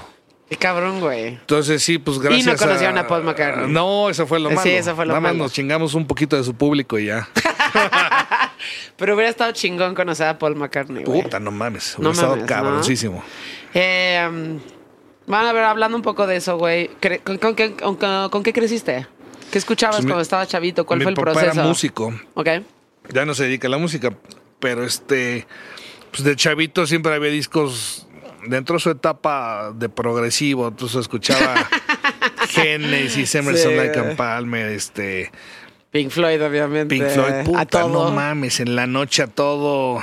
Me acuerdo que me despertaba, iba ahí a la sala y tenía su pinche cubota ahí escuchando este. ¿Qué? El ¿Pink The Floyd? Wall. Sí, sí, Pink. Floyd, sí, sí, era como que lo que traía en la cabeza. Ok. Pero pues eso yo creo que también me, me hizo como que escuchar un chingo de música que no tenía idea. No sé, la parte progresiva, luego le encantaba Miles Davis, entonces el pedo de jazz también estaba muy cabrón en mi casa. Como tocaba el contrabajo y, y, este era arreglista, tenía pues, la- lo clásico Zeppelin, ACDC, Black Sabbath. Este, sí había como James Brown, eh, Marvin Gaye, había un chorro de música muy mezclada Sí. como se dedicaba a hacer arreglos musicales y, y hacer canciones para televisión, pues como que me imagino que por eso tienen el abanico tan cabrón de, de música, ¿no? Nunca escuchamos en la casa nada más este eh, rock o nada más jazz, escuchábamos de todo. Ok. De todo, de todo, pero dentro de ese rubro. ¿o Sí, no? Ahora sí, no de te- todo. de repente escuchaste un cumbión. No, justo te decía, Pues de sí, todo, exacto. de todo siempre No. rock. Ok. Siempre, siempre rock. Ok. En la casa de la abuelita, pues sí, siempre Pedro Vargas, este, A los huevo. clásicos. Sí. Ahí no había de otra. Lo más rock era José José en casa de mi abuelita. Y se creo. te fue, o sea, se- o sea, sí lo absorbiste bien, vaya. O sea, Pues sí, sí te, sí sí te me- gustó. Me dio chance de, pues por lo menos ya sabía en qué etapa quería escuchar, ser más metalero, ser más yacero, ser más fonquero. Y como bajista también, pues escuchas cierta música que está como más, no sé, recargada hacia donde so- sobresale el bajo, ¿no? Ok. Y en el funk, pues, creo que tiene un chingo de todo eso. Tiene un chingo. ¿A qué, hora- a, R&B. qué, ¿A qué edad empezaste a tocar? Como a los siete nos metieron a mi hermana y mí a clases de piano. Ay, qué bonito, güey. Sí, pero estás, cuando estás tan chavito quieres jugar eh, la- con la pelota Y no le estar agarras ahí tanto el pedo en ese momento. notas, me daba mucha hueva. lo que veo Hoy lo odiando. agradeces. Sí, sí, sí. Lo que veo odiando después ya me clavé a tocar la batería, después el bajo. Pues como a los 13, 14 años ya estaba ahí de necio todo el día este, oyendo música. Me regaló mi papá un disco de Botellita de Jerez. Y vivíamos cerca de Rocotitlán. A. Entonces, este, un día pasamos ahí, estaba anunciado y puta, papá, llévame, por favor. Y me, me llevó a ver a, a estos güeyes. Y ya, pues, creo que eso me marcó muy cabrón, ¿eh? Porque, ¿Ah, pues, sí? pues, llegaste a ir a Rocotitlán, ¿o no? Sí, llegué a Recotitlán, pero yo creo que ya estaba. O sea, ya era, no me tocó un algo chingón. O sea, te- me tocaban tipo los liquids. Puta, no, pues sí, sí, está o muy sea, culero. como que realmente. No, nunca fui a ver, perdón. Porque además. Perdón, Perdón por la neta, Eh, sí. Ro, te quiero. Ay, Sí, yo también quiero a Ro. No, en ese momento estaban chingones. ¿sabes? Yo, yo estaba en la secundaria. Entonces, en Sí, ese sí, momento fui a ver a los Liquids. Porque además los conocí, además, ah, desmadre. Dije, ah, está cagado este pedo. Pero nunca me tocó un desmadre en forma en Rocotitlán, como seguramente lo viviste tú. O sea, sí, no, además creo que lo fueron modificando. Entonces también el, el original, creo que hasta tenía taquería, ya sabes, era todo un Sí, desmadre. sí, sí, sí, sí. Y este, pero pues veías a, a- en ese momento para mí Bot- Botellita de Jerez era, no mames, los, los Beatles. No, ¿Sí? o sea, puta, era lo máximo. ¿Esa fue tu Verlos en- epifanía musical? pues puede ser, ¿eh? Capaz ¿Sí? que sí. Un escenario de medio metro, en un lugar chiquititito, donde hay tres músicos que los estás escuchando realmente en vivo, ¿no? Los- las bocinas daban la voz y el bombo y quizá tantito el bajo. Ok. Y era un show desmadrosísimo, este, con este pedo sarcástico de picardía, de rock and roll, Sí. de utilizar estos personajes eh, clásicos mexicanos para hacer este rolas. Sí. Entonces creo que, y de hecho creo que es- eso tiene mucho de herencia Molotov, ¿no? Creo que sí, o sea, Botellita de Jerez yo creo que sí es una influencia de la banda, sin duda alguna. Ok. Entonces pues sí fue muy chingón verlos ahí. O sea, fue tu... Todos tenemos como varias epifanías Bueno, musicales. no sé si antes, pero por ahí vi vino Soda Stereo, creo que fue en el Ah, bueno, no 87, al Hotel de México, y también me llevó mi papá, vivíamos en la del Valle, entonces nos queda bien cerquita este también ese lugar. Ok. Y no mames, los vi ahí, no me acuerdo si abrieron, puta, no sé si ¿Qué época era de eso de estéreo? O sea, seguían teniendo este pelo Sí, post-punk, sí, sí, claro. este... Fue, según yo fue, no sé si al final del primer disco Ok. O al principio del segundo O disco. sea, muy al principio. sí, sí, sí, la primera vez que vinieron, creo que fue en 87. No mames. Sí, entonces... Y luego te hiciste su amigo. Mu- mucho, mucho, muchos años después. Pero sí fue, yo creo que ese concierto sí fue el que me dejó así idiota meses, ¿no? Porque pues era un escenario choncho, las luces, Ajá. este pedo de, de ver unos güeyes, este, pues haciendo un performance bastante chingón, pero que además decías, no mames, esto nada más lo habíamos visto en la televisión, en cosas gigantescas, ¿no? Decías, esto se puede hacer en español, no puede ser, güey. Yo algún día quiero estar ahí. A huevo. Porque pues, era la batería eléctrica, este güey tirando estilo. Creo que no sabía tocar, pero sí se movía chingón. acá. Ah, ¿sí? Güey, Sí, qué sí, sí. cabrón. Yo, yo no, no, pues no, nunca había Soda Stereo, creo que. O sea, sí me tocó, pero pues las veces que tocaron aquí eran súper escasas, güey. Yo los vi Me esa tocó vez. conocerlos, creo que una vez, o sea, a ver, conocí a Cerati tres veces. O sea, Que conocí a Cerati tres veces. Porque yo sí me acuerdo, pero ese, ese güey obviamente no. Este, y uno fue en Topetitud, güey. Pinche Sí, fiesta que traían. fiesta, yo no sé quién, de- no sé si era cumpleaños de Tito. Yo creo que cosa sí fue cumpleaños de Tito. Y estaba ahí, este. Estaba Cerati y dije, güey, qué chingón, güey. Qué padre, güey. Sí. Además, verlo. No sé, fuera de fuera del pedo del glamour de, del escenario, ¿no? donde siempre el- pues, la gente regularmente lo vio. Sí. Verlo echar desmadre y, y estar ahí.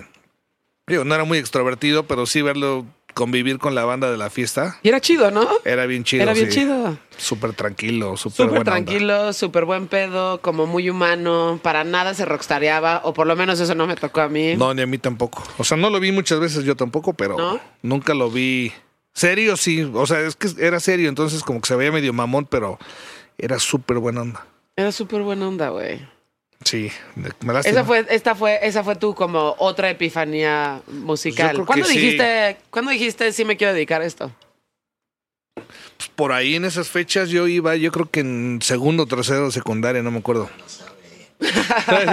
Puta, no sé, sigo no pensando. Otra pregunta Todavía de las estoy chingonas. pensando.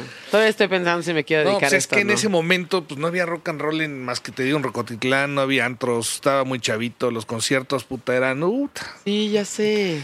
eran Era en lugares donde ya no existen o no hay conciertos este ahora, ¿no? Y, no mames, sí. No, eran muy, eran muy escasos. Y de repente vino, por ejemplo, este. Empezó que 91, 92. Me acuerdo que fui a ver a Guns N' Roses en el Palacio de los Deportes. Yo tenía 11 años. Sí. Eh, mi mamá me llevó, de hecho, y me acompañó para que no fuera sola. Eh, empezaba Motley Crue. Güey, que esa historia está chida también.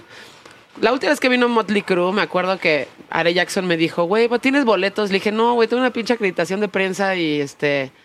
Pero pues ya llegamos ahí, vemos qué pedo. Y llegué a su casa y estabas tú. Sí, Dije, güey, sí, sí. ¿qué pedo? ¿Tienes boleto? No, pero nos, ahorita nos rifamos, ¿no? Sí, a huevo. Entonces ya sabes, se- pinche tráfico cabroncísimo para llegar a ese lugar. sí, sí. En tu coche, que justo veníamos escuchando Black Sabbath.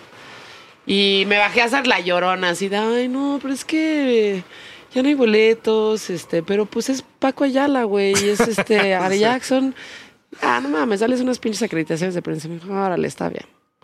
Rayadísimos. Rayadísimo. No, de- no tener nada, ¿no? Sí, nada. Y de repente, pues dijimos, vamos a comprarnos unos whiskies que están aquí y decidimos comprar una botella, pero dividirlo en vasos gigantes con agua, ¿no? Con whisky. Sí, sí, entonces sí. cada quien Más traía... más sí, pues sí, entonces sí. cada quien traía como dos pinches whiskies gigantes en la mano. Y tú me dijiste, bueno, vamos a subir estas pinches escaleras. Y nadie te dijo nada, claramente, cuando entramos como al pinche VIP, nadie te la armó de pedo, güey. Entonces, de no tener nada, güey, estábamos sentados hasta adelante en un sillón de piel. Ajá, en el VIP enfrente del escenario, sí, no mames. Dije, güey, pues qué chingón, ¿no? O sea, no teníamos, bueno, no, Si o lo piensas nada. y te lo propones, es, no, no, es imposible. sale así. No, no sale así. No sale así. Sí, estuvo muy cagado. ¿eh? Estuvo muy cagado, güey. Entonces, este, no teníamos, bueno, ni boleto, vaya. No, nada. Y pues ya, güey, pues no- de ahí estábamos en el VIP chupando. Sí, salud, Exacto. Salud por eso. Salud, Paco. ¿Cómo vas Todavía tu trago? con. Bien, ¿Quieres otro? bien. Puede no sé que Sí, esté más sí, frito, sí. ¿no? Por favor. Este. Justo estaba abriendo esa parte como vino Guns N' Roses, vino Motley Crue, este, Metallica, güey, como las primeras veces que, que, que, que vino, que seguramente pues también eres fan, ¿no? Sí, huevo. este, de las, justo de las primerititas veces que venía Metallica, que creo que acaban de sacar el disco negro, porque antes de eso no habían venido, o por lo menos siento que no había venido, estaba muy chavita. y ju- justo ahí fue como el principio de lo que eventualmente sería México de, en cuestión de Conciertos. conciertos. En ese momento me acuerdo que compraba la Metal Hammer, así en Mix Up. Me encantaban las guitarras, no tengo ni madres, pero las veía y decía, güey, qué chingón está este pedo, y qué chingón está este pelo, y qué chingón está esta banda, y ya sabes, no había ni madres. Este, pero fue como el comienzo de lo que eventualmente serán los conciertos en México, y como chavito y que te gusta el rock, estás ahí, güey, a ver qué agarro. este. Emocionadísimo. Sí, no ¿Sabes qué otro concierto estuvo muy cabrón? El de Mano Negra, en el Ángela Peralta, que abrió la maldita, creo que abrió la maldita y Café Tacuba. Estuvo perrísimo ese concierto. Fue otro así de que dije, no mames, no lo puedo creer. Ok. Estuvo muy, muy cabrón. Y fue mucho antes de... eh, Los conciertos empezaron con Inexcess, ¿no? Creo. O sea, ¿a qué nivel? La- bueno, o sea, ya Este, masivos en el Palacio y eso creo que ahí arrancó, ¿no? Puede, no sé, ¿eh? No, yo creo que un poco antes, güey. Porque según yo en el Ángela Peralta es donde hacían conciertos, Ajá. pero que después lo, lo prohibieron que hicieran ahí desmadre. Y como que hubo otro hueco ahí gigante de, de toquines. A ti tocó un poco más porque yo sí estaba muy chavita. Tipo, para ir a Metallica le dije a mi mamá, mi mamá esperó en el estacionamiento. no mames. O sea, cuando los entrevisté les conté esta anécdota, ¿no? De, güey, mamá me estaba esperando en el estacionamiento y yo entré sola porque obviamente nada más conseguí un boleto. Y pues ya fui a Metallica, 11 años, no entendía nada, pura gente grande, ya me salí, mi mamá me llevó, o sea, me está esperando y nos fuimos, ¿no? Pero Qué seguramente chingón. tú, por ser un poco más grande, ya como que tenías acceso a ir a un poco más de lugares. Además, yo no- neta no tenía amigos que se rifaran eso. Era como, ay, Joana, qué rara que quiere este pedo, güey. Nadie me quería acompañar. Nadie, nadie, nadie. O sea, era pues, güey, ¿cómo le hago? Pero tú seguramente tenías como un poco más de acceso a. O sea, más bien había a una, eso. había una bolita de, de la escuela que, que era la, la bolita rocker. Y sí, pues te enterabas del concierto y estabas chingue chingue a tus papás para que, te- Sí. por lo menos tratándoles de bajar lana para juntar para el boleto, porque siempre eran caros. Sí, güey. Y además, si no ibas con un amigo y si no te llevaba alguien, este, pues no, No ibas a ir tú solo. Y tus papás no te iban a acompañar, porque pues ya era el triple lo que siempre pasa, ¿no? Exacto. Sí, Por eso pues ya. siempre ves llenos los conciertos de los chavitos. Tienen que ir a huevo con uno o dos adultos. Neta, sí es un pinche Pues sí. eso. Sí, no, pues sí. Obvio. Antes sí podías ir a los 14, sí podías ir 14, 15, puedes ir solo. Sí, exacto. Ahorita no, no puedes. Pero está chido eso también. Porque... Regresarte en el metro y todo sin pedos. A huevo, qué buena. Sí, exacto. Eso está chingón. Y la época del Bull, por ejemplo, aunque digan que sí era fresa, pero es que esa era justo la magia Sí. de ese lugar. Como para viejas como para mí, era de, no mames, esto es lo máximo, güey. puros güeyes guapos que en ese momento les decíamos pandrosos, ¿no? Exacto, era el pandroso. el pandroso, el pinche polvoso que estaba ahí, pero te encantaba, ¿no? Y puta, ponían Alice in Chains, güey. Este, ponían Pearl Jam cuando era bueno, porque a mí la- ya no me gusta. Este. Y como estás, güey, todo este pedo de grunge y de rock de los noventas, los, los, este, los Black Crows, ya sabes. Sí, no este, manches, Nirvana, obviamente. Nirvana, güey, este, y era un pinche lugarzazo, güey, porque ya no hay lugares así, güey. Pues ya es que ya no hay de ningún. Bueno, o sea, hay otra, otra nueva gama de antros, pero esos eran lo mejor, ¿no? El para mí sigue gigantes. siendo el mejor lado. O sea, Sí, el- sí, por mucho. Ibas a escuchar la música que te gustaba, pues, güey, no tenías lana, entonces te comprabas que dos chelas. Siendo mujer era más fácil porque movías tu culito y te regalaban una chela. La neta. No tenías Se que hacer nada. solas. Exacto. No tenías que hacer nada. Ni siquiera tenías que fajar. Nada más, ay, no traigo dinero. Sí. Yo te invito a una. Ok. Que ahorita tengo sed y ya está. Era no, más pero además te fácil. podías encontrar de repente si había un concierto de alguna banda choncha, los veías después del concierto, por lo menos un par, ya empedando ahí, ¿no? Sí, a huevo. Y entonces, Los este, güey, era barato, estaba bien chingón. Te, totaba- te topabas a todo el mundo, creo que es un elemento importante. En la, o sea, cuando estás creciendo, pues quieres cotorrear con la banda, ¿no? O sea, quieres toparte a la gente, y, eh, qué, qué Sí, qué. como que empiezas a hacer hasta cuates ahí adentro. Ajá, y, y ibas a escuchar buena música. Ahora, la neta, digo, ya sé que va a sonar muy ruco, Pero pero, pues, güey, es muy difícil ir a lugares a donde neta vas a escuchar música. O sea, antes los lugares eran para ir a escuchar música. sí, Ahora son, pues, para empedar o para pertenecer o para, ahora, no sé, ahora me, me mama el. Ahora es una experiencia. experiencia. No, ahora venden experiencias. Verga, yo me vengo a ponerme hasta el huevo, me vale verga tu puta experiencia, güey. Ya sabes, el, el cóctel ahumado y que la botanita de no sé qué verga. Dices, no mames, güey. Sí, güey. Antes nada más ibas a ponerte hasta el huevo con lo que, con lo que trajeras o si era de barra libre, mejor aún. Y a ver a quién conectabas, ¿no? A ver viejas, a, Sí, escuchar bandas. pues Era sí, como güey. más desmadroso.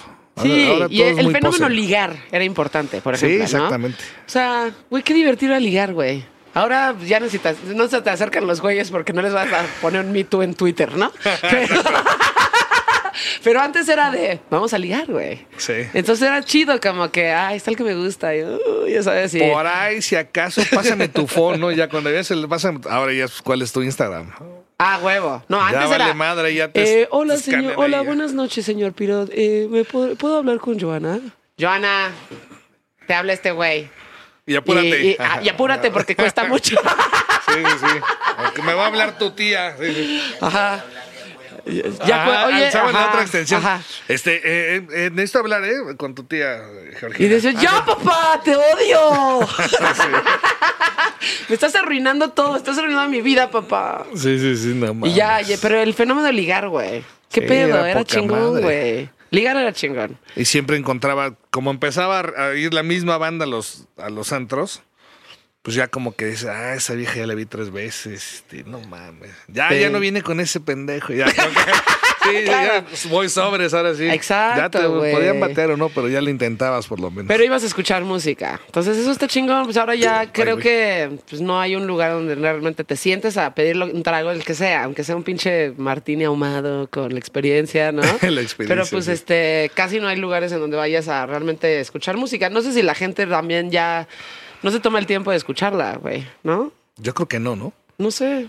O sea, O sea, o sea, gente yo sí diga- porque, porque eso es lo que hago. Pero entonces ya lo hago en mi casa, porque ahí tengo un baño que está en chinga, ¿no? Me sirvo mi propio whisky y ya pones tus discos y sabes que la música va a estar buena. Pero pues, lugares donde vayas a escuchar música realmente.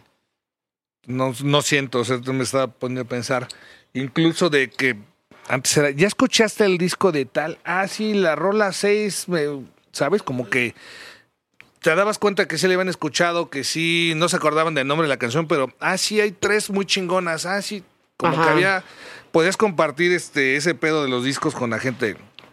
Hoy no existe, hoy es una rola y ya, y, y es featuring con cuatro reggaetoneros, y la rola, la, además la compusieron siete güeyes, y dices, puta, que no, como que no hay continuidad. Sí. O sea, ahí siento que aunque el reggaetón esté muy fuerte, Sí, quién sabe, muy fuerte. quién sabe cuánto tiempo dure, porque, pues, o sea, no hay artistas que tengan discos completos cabrones chingones.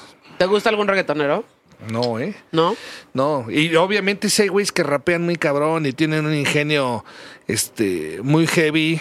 Y hay cosas que están menos culeras este, artísticamente, ¿no? Quizá Balvin se me hace que es un güey que los arreglos musicales están este, más trabajados, como que no están con elementos tan nacos, tan clásicos. Sí. Y este y siento que es un güey que sí, por lo menos ha marcado su, su distancia con los demás reggaetoneros, pero fuera de ahí, digo, debe de haber miles, pero que conozcan, nada. Sí. No, o sea, en general no te gusta, pero tampoco eres el tío incómodo de. Eso no es música, chavos. Este, ya sabes, esa- Afortunadamente en mi casa a nadie le gusta el reggaetón. esa. Ok. Tengo hijos ya, una de 15 y una de 12, o sea que ya escuchan en su Spotify la chingada y les caga. Entonces no me he tenido ni que acostumbrar ni que doblegar a puta, pues sí, pongan esta mamada, ¿no? Al revés, siempre están oyendo este. Pues otro pedo más, el, el Max es más fresón Ajá. Y mi hija sí es más de escuchar rock y hasta bastantes clásicos de rock. Ajá. Entonces, este, no, pues como que ahí no hay pedo en la casa. Y pues ya vas al antro y siempre hay un, puta, la mitad es reggaetón, ¿no? A donde estés, en el Güey, restaurante, en el bar, en experiencia, ahí está. Ay, la- en la experiencia. Esta es una experiencia. Eso se mama, ¿no? O sea, se mama. Se mama el gusto Sí. musical. Yo creo que sí. O sea, hay Sí. unos que le echan más ganas que otros y unos, hay personas que se meten más de fondo que otros y demás, pero definitivamente es algo que mamas en tu casa. Sí, totalmente, porque en la escuela justo le decía a mi hija, ¿qué, qué escuchan tus amigas? Pues lo que oyen los papás en el coche. Ajá. Y, y que acaban escuchando? Pues reggaetón o lo que esté de moda, ¿no? Banda y esas madres. Ya. Es importante, güey. A ver. Sí.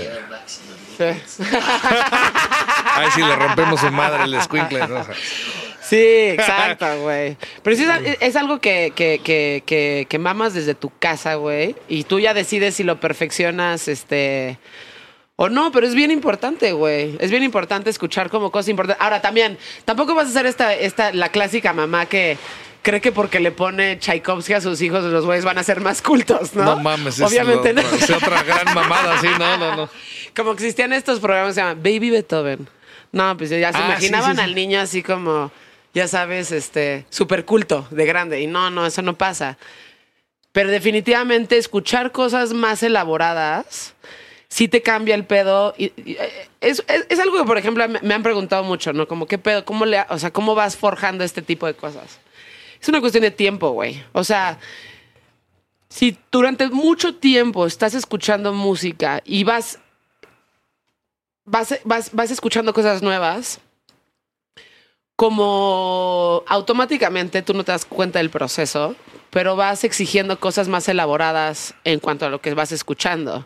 Y no es algo que puedas explicar y no es algo que puedas como comprobar, pero definitivamente siento que si escuchas cosas más elaboradas durante mucho tiempo, cosas nuevas, cosas nuevas, cosas nuevas, cosas nuevas, aunque no sean este cosas buenas, Sí. Puede ser incluso reggaetón, güey, que lo escuchaste, pero te va desbloqueando eh, un pedo dentro de tu cabeza en donde es mucho más fácil discernir las cosas que son buenas de las que son malas, de las que tienen un esfuerzo, de las que no tienen un esfuerzo, de las que tienen un arreglo de composición importante, de las que no, ¿sabes? Sí.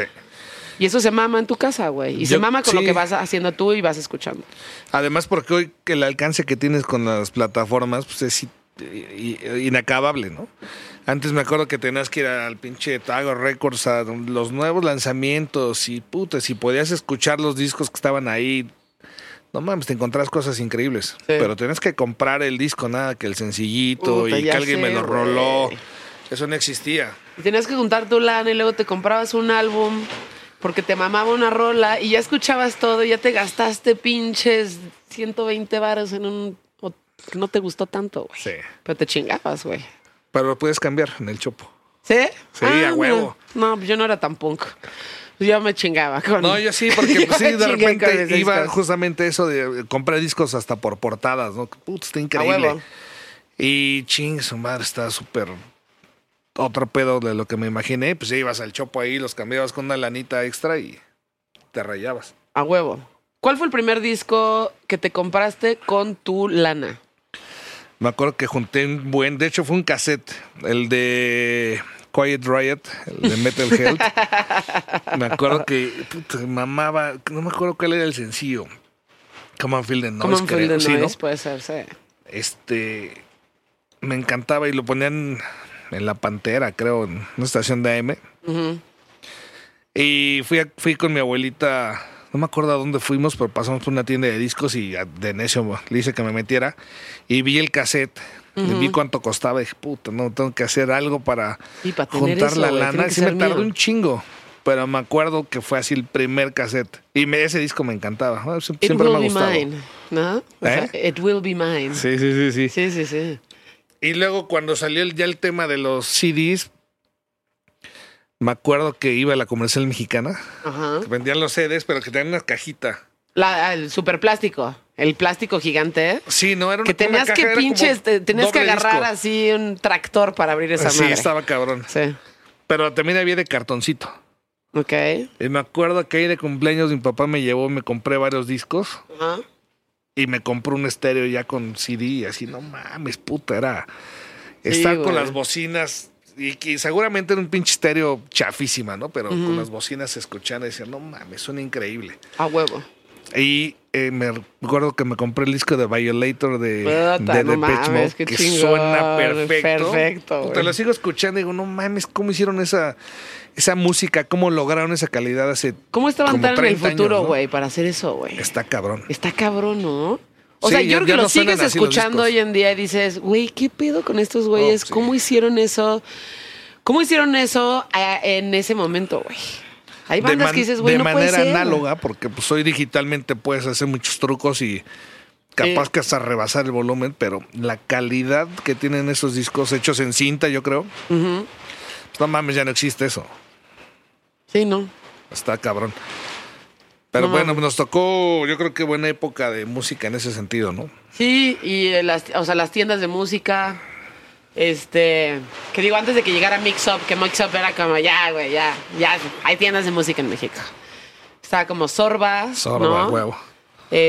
Este, Hot Disco creo que se llamaba, ¿no? Había una en, Ajá. en- en Plaza Universidad había una, no, pero era Sorba. sí, Había en la zona rosa y en Plaza sí, Universidad. exacto. Este, Y ya luego Aquarius, llegan- Ajá. en la Roma desde hace, uh, Sí, y ya luego Mix Up fue como la tienda en donde vendían como ya todos los discos.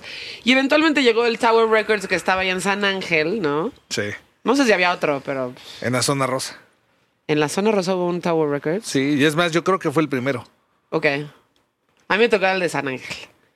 Y era una cosa así de no mames, o sea, cuatro ¿Sabes- horas. ¿Sabes quién trabajaba, creo, en el de la zona rosa? ¿Quién? El Are Jackson. El, arella- el Viper. Llámele, llámele y pregúntenle. El pinche Viper. Que creo que solo yo le digo el pinche Viper, ¿no? ¿Por qué? No sé Pues, güey, un día, no sé, un día, un, ¿dónde estábamos? No me acuerdo dónde estábamos, pero este, híjole, no sé si voy a echar de cabeza a Are Jackson un poco aquí. Ya Nah. fue hace mucho, ya fue hace mucho ya. Sí, fue hace mucho tiempo y fumó y, güey, estaba súper pacheco el Are Jackson, pero no era capaz ni de responderme algo, güey. Ah, entonces pudo haber sido ayer. Ajá, entonces le dije, ¿qué pedo, güey? Y no me contestaba, y estaba, ya sabes, de que se le ponen sus ojos bien rojitos Sí. y está bien morenito, así compacto, güey. y este... Y no contestaba y nada más hacía su carita así de que se estaba riendo. Y le dije, no mames, estás bueno para una pinche emergencia, pinche Viper, güey. Y ya se le quedó. Y se le se cagó de risa. Ajá, y ya le dije, el pinche Viper, güey, porque no respondía, pero, o sea, estaba pachiquísimo. Sí, sí, sí, me imagino. ¿no? Este, ¿a qué íbamos con esto? Con la tienda de no, nada más discos. fue una pausa de que ahí trabajó en el de la Ah. zona rosa en Tower, trabajó ese güey, creo. Exacto. Casi seguro. Sí, y era como de, güey, no, la cantidad de discos. no- o sea, güey, a ver. Eran como Yo tres creo que a ti te sigue de- pasando, a mí también. Pasas por una tienda de discos y quieres comprar todo, güey, y no puedes. O sea, por más lana que tengas, pues no puedes, güey. No, Entonces es como uno o dos me llevo ahorita y ya cuando regrese, pues ya me compro otros, pero este. Pero pues no mames, si fuera por así, güey, vámonos, este, pues compras. Me acuerdo que alguna 16. vez, sí, alguna vez pensé, puta, quiero tener miles de discos. Y, y ahí iba, compra y compra y compra bien necio. Ajá. Pero después también va cambiando todo y un día dije, puta, ¿dónde los guardo? Me cambié de casa, no mames, ¿a dónde chingados meto esta madre? Ya no quepo. ¿Pero qué CDs? Sí. CDs principalmente. Sí. Vinilos tengo muchos porque pues muchos me los llevé de casa de mi papá y, y- y de mi abuelita y cosas clásicas viejitas, Ajá. de música disco y esas madres, Ah, bueno. bien chingones. Pero no tanto como los CDs, según yo, pues, más bien donde gastaba pues era en CDs. Viajábamos era la y me época compraba exactamente. Era la época del CD. carpetón ahí de. Ajá. de y si ya tenías 300 tu CDs, cochecito, güey, eh, ya los más fresas traen como el quitapón. O, Ah, o primero quitabas sí, sí. todo el pedo, ¿no? Luego Te decía, mi amor, ¿me lo guardas en la bolsa? Claro que sí. Y ya. Pinche, pinche esterión chinga, ahí de- pinche ladrillo. y- que traes hirviendo. ¿no? Ajá, hirviendo. y ya los otros más elaborados nada más quitaban como la tapita. La, me lo guardas y lo este, guardabas cara- la en ajá, la cara- carátula. sí. La guardaban en un este en un estuche y me lo guardas, mi amor. Claro que sí. Y traías, obviamente, era, pues, güey, pinches carpetas así gigantescas de, ¿qué vamos a escuchar? Black, Black, Sí. Black. O Sí, sea, porque sí, pues era de aquí, de estos, de los primeros 70, agarrabas uno y ponías dos canciones nada más. Ajá. Y iba en el, Luego ca- en, el, volvías a en el- en cambiar. el asiento del copiloto tus pinches dos o tres carpetas de CDs que traías ahí. Me acuerdo cuando hicimos el, molochete en el 97, Ota, güey. compramos este, una grabadorcita en un mercado de piratería ahí en este de Fayuca más bien, en, en Puebla. Fuimos el Pato Machete y yo. Compramos una, una grabadorcita ni siquiera muy choncha porque pues era para la gira, nadie la quería cargar. Pero eso sí, cada quien, o sea, acababa el toquín al cuarto del Pato Machete, cada quien su carpetita de discos y venga, empezamos. Así, y cada quien iba poniendo, no me acuerdo si media hora cada cabrón. Ajá. Pero entre Mickey, Pato y yo, y el Toy, obviamente, puta, agarramos unas fiestas. Cada vez eran más y más carpetas de discos, porque pues según tú vas medio depurando, pero pues de gira íbamos compre y compre y compre. No. Siempre acabamos con los de José José. ¡A Era un- era un clásico, o sea, ya de casi casi de váyanse a bañar, vamos a la siguiente este, ciudad y bueno, ya Bueno, la última. pero güey, ya, no, te, no te sabes si no terminas con José José. Sí, ¿no? me cae que sí. La neta sí, güey. Qué buena época de, de música. Siento que, a ver, esta, esta, plática la hemos tenido muchas veces aquí. Eh, sobre como lo prolífera que fueron los ochentas en cuestión de música en México, ¿no? Control Machete, no mames. O sea, yo, yo sigo escuchando Control Machete y digo, güey, pinche bandotototota, güey, ¿no? Cabrón. Cabrón. Este. Y pasaron como muchísimas, muchísimas cosas, sobre todo en los 90. Estaban ustedes, estaba Control Machete, estaba Café Tacuba, estaba Fobia, güey. Fobia, Wow. resorte, la maldita. De ahí sí estaba Paco Guido, bro. Gran silencio. Ahí sí estaba, ahí sí para Ahí sí estaba Paco Guido, bro. Este. Los liquids que tanto Los los, quieres. Y un chingo de cosas. La- o sea, un super época de Soda Stereo, güey. Sí. Este, bueno, Ilia Kuriaki, güey. Ilia Kuriaki, claro. la- o sea, la, vez que fui a, a Buenos Aires, por ejemplo, no les gusta, güey. Eh, Hablaban mal de Soda Stereo y hablaban mal de Ilia Kuriaki. Sí. Y yo escuchaba Soda Stereo y eh, escuchaba Ilia Kuriaki y decía, güey, pero son unas pinches bandotas, güey. Cabrón. Cabrón. Es más, Ilia Kuriaki sigue siendo una pinche bandota. Sí, sí, sí. Bandota. Digo, ya que son guapos y talentosos Y y, bla, demás, bla, sí. todo demás, está, está de más que ayuda, claro. Pero son unas bandotas, güey. Sí, son grandes músicos. Sí. Y por ahí cada quien hace su disco, este, eh, de manera solitaria y la chingada y regresan y, vuelven a hacer algo interesante, está padre. Pero creo que el argentino es más clavado de, de onda- lo- sí, de los redonditos, de Charlie, Sumo. ¿no? Este, de Sumo, Divididos, eh, Papo. ¿Por qué crees que a los noventas haya sido como una época tan cabrona en música en México? Y la verdad eso no está pasando ahorita aquí. No, yo creo que se acabó justamente empezando el, el 2000, por lo menos en la música en español, siento que llevo un hueco gigantesco, ¿no? Sí. Este, quién sabe, no sé si sea generacional, no sé, no sé qué pasó, porque pues ya hablamos del pedo de los antros, el pedo de los conciertos, el- los medios de comunicación se empezaron a abrir al Sí. rock en español o, o sea, en habla hispana, porque pues sí era un negociazo, sí era algo que jalaba gente, sí era algo con, con lo que la gente conectaba de esa generación. Y luego en el 2000 no sé qué pasó, como que empezó a, a carecer como de... Aparte de bandas, de la continuidad de las bandas, ya como que perdieron el, no sé si el hilo o las disqueras de, de apoyar cosas nuevas. O sea, en el 2000, ¿qué pasó grande? Yo creo que Zoe nada más, ¿no? Sí, exacto. Siento que Zoe fue ya el parteaguas, o sea, como que fue lo último que de lo que pasó en cuestión de, o sea, a ver, hay un chingo de talento. En México Sí, siempre ha habido mucho talento, hay sí. muchísimos proyectos. Este, ahorita hay muchas bandas chiquitas muy chingonas, pero a ver, de exportar. Vamos a exportar una banda, vamos a llevarlos a Coachella, vamos a llevarlos a La Palusa. A- vender Vamos a vender, ajá. O a llenar un estadio, güey. Creo que la última banda, o sea, que hizo eso en cuestión como de un headliner importante fue Zoé. O sea, ustedes ya Sí. estaban ahí, pero hay un hueco, güey. Hay un Sí. hueco de música. No es falta de talento. No sé qué sea, seguramente es una combinación de muchísimos factores, pero hay un hueco entre el 2000 y lo que hemos estado hasta ahorita de bandas que realmente ya puedes exportar a Rusia, ¿sí entiendes? Sí. Sí, y de hecho, capaz que ni pensar en, en una proyección tan internacional, ¿no? Si ves aquí un Vive Latino. España.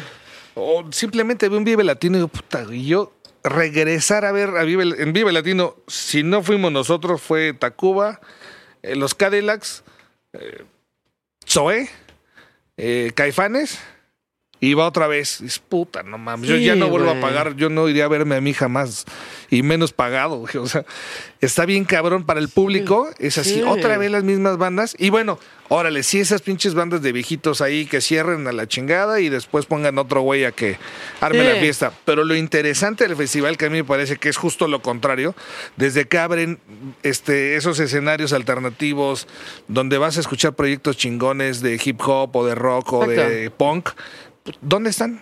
Ni les, que- ni les importa, ni hay tantas bandas, no se recicló nada. Yo siento que si hay muchas bandas, no sé si no se les está dando el apoyo que tienen Seguro. que tener, seguro sí. ¿No? Y justo, a ver, Vive Latino es un ejemplo perfecto, ¿no? Siempre cierran, por ejemplo, el regreso de Caifanes. Todo el mundo estaba ahí porque todos queríamos ver el regreso de Caifanes, porque crecimos con eso, porque está chingón. Sí, sí, sí. Por muchas razones, ¿no? Pero sí hay un sentimiento ahí como de, y güey, ¿qué está pasando con todo lo que está pasando antes de llegar a ser Caifanes, güey, ¿no?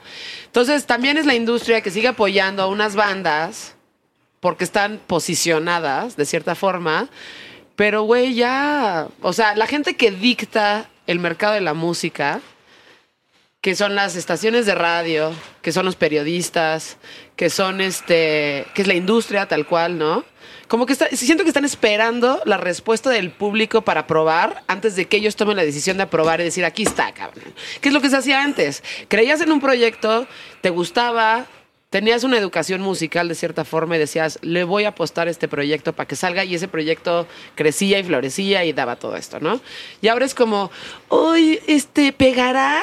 ¿Por qué no le quiero invertir algo que no ¿Cuántos pegue? likes tiene? Vamos a ver dónde lo ponemos. Exacto, entonces, este, es eso, güey, o sea, Sí, yo, yo creo que mucha gente que fue, no sé, hace 10 años al Vive Latino pensaba algún día ver a, eh, a Enjambre cerrando el Vive Latino. Nunca pasó, ¿sabes? Este, Sí. a, a Camilo Lara, no sé, cosas Sí. que ahí venían desde hace un buen rato, te pueden gustar o no, pero ves que van este, saliendo de la ultratumba y van abriendo espacios chonchísimos en otros lados y acá dices, ¿qué pedo? ¿Por qué acá no los sueltan? ¿Por qué no los ponen un día con el gran pedote de, de cerrar un festival?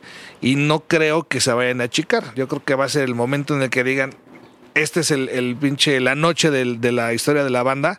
Y capaz que en ese momento revienta una banda que lo tienes ahí apretándola, apretándola. Sí. Pero no pasa. Sí, y Nunca siento pasó. que, siento que pasa en toda la industria, ¿eh? O sea, en la, en la- en la industria de la música, en la industria del arte en general, incluso en cosas un poquito más comerciales, es como, ay, güey, primero tenemos que saber si le gusta al público, y si ya le gusta al público, entonces ya te apruebo y te invierto y te meto lana. En vez de apoyar proyectos musicales que tú, como experto en la música, sabes que van a estar bien, y que si le das el empuje suficiente y el apoyo suficiente, van a florecer. Sí, pues Que es como iba- debe ser. Claro, iba el promotor de radio a la estación a decir, mira, tengo esto, esto y traigo estos tres discos nuevos, escucha estos sencillos. Sí. Pues ya ni existe eso. Sí, y si no se les da ese tipo de promoción, ese apoyo a las bandas emergentes mexicanas, pues nunca van a llegar a ser lo que fue Zoé, que fue como la última banda que logró llenar un estadio como muy, muy grande y que les iba muy bien y que además se lo merecen, ¿no? Claro. Puta, Este- llevan, llevan más años que nosotros, creo. Nah. Te lo juro, sí. No, mames. Pues según lo que he escuchado, sí. O sea, 25 años también llevan, ¿eh? Llevan un chingo. Sí, es que además ya, ya me acuerdo de ese tipo de cosas como cuando empezó Zoé. Y me acuerdo cuando salieron y y ya- pero ya lo piensas y ya es como, ay, fue hace poco, no, no, no, fue hace un chingo. 2003, 2000, no sé. Sí, De repente se te va el pedo del, del tiempo, güey. Sí. ¿No? Pero entonces ya, este. Pues la industria mexicana está apoyando a sus propios artistas, güey. Pues, Pero casi siempre ha sido así, ¿no? No sé. Por eso te pregunto, o sea, en los noventas existía esta...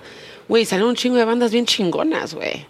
Y además, lo importante siento que de las bandas mexicanas es que sí escuchas como la influencia, lo escuchamos con ustedes, para mí era muy claro ustedes como Rage Against the Machine, yo escuchaba algo de Rage Against the Machine en lo que hacía Molotov.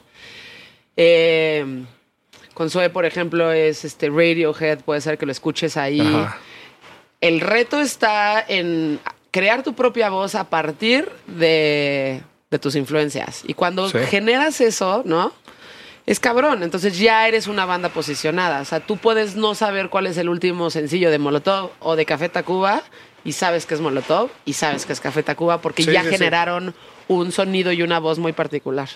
Totalmente, porque siento que en los noventas, justo regresando al pedo del antro, podías no tocar en un festival, pero podías tocar todos los fines de semana en cualquier tipo de, de antrito, ya sea rabalero o, o fresa. Y ahora es al revés, si no te logras inscribir, no sé cuál sea el, el precio literal de, de estar, de pertenecer a un este festival, si no tocas en el festival, pues ya no hay ni 20, ni 10, ni 5 antritos para hacer un circuito de, de shows, ¿no? Sí. Y antes podías hacer festivalitos de bandas medianas por todos lados, en casi cualquier ciudad. Ahorita es festival o festival. Sí. Exacto. Es festival o festival. Está y ya no es como antritos en donde está. Yo creo que se sigue haciendo el esfuerzo, ¿eh? Se sigue haciendo como el pequeño esfuerzo de lugarcitos en donde van personas a tocar. A lo mejor como foros chiquitos y Sí. demás. ¿No? Pero puta, tienes que brincar de ahí al festival, está cabrón. Sí. Exacto. ¿Qué escuchas cuando. Además de José José? No, ya casi no lo digo. No, no escuchas José José. De repente, sí, pues obviamente. A pero- mí me encanta José José, la verdad. ¿Qué escuchas? ¿Qué, o sea, ¿qué dirías que serían como las, los dos o tres discos que escuchas más normalmente eh, en tu casa o eh, pues, cuando llegas a una peda? Siempre cuando llegas a una peda yo siempre tengo como dos o tres discos que siempre pongo así llegando a mi casa, aunque esté sola, así de que. Y lo pones y siempre es una garantía y que es Antes ahí me, encantaba en el coche escuchar música. Después, cuando casi todas las estaciones empezaron a hacer de noticias, Mm, sí, esa es otra, ¿no? Qué, qué, qué curioso. Pues sí, mira, ya no tengo que ver la televisión para enterarme de nada. Y ahora otra vez digo, verga, no mames, está cabrón que solo vas escuchando malas noticias en, el, en la radio. Entonces, puta, pues vas en el tráfico sacado de onda o ya vas encabronado. Ya quieres este, empezar a tirar unos pinches tuitazos acá culeros, ¿no? Exacto. Y la neta es que regreso de repente a escuchar en, Spotify lo que sea. Trato de, ahorita como estamos componiendo para hacer un disco, Ujú. trato de no escuchar mucha música en general, o sea, cosas nuevas trato de no escucharlas para nada. Ok. ¿Sientes que te vicias? Siento que me empiezo a enganchar en, en cosas que están chingonas Ajá.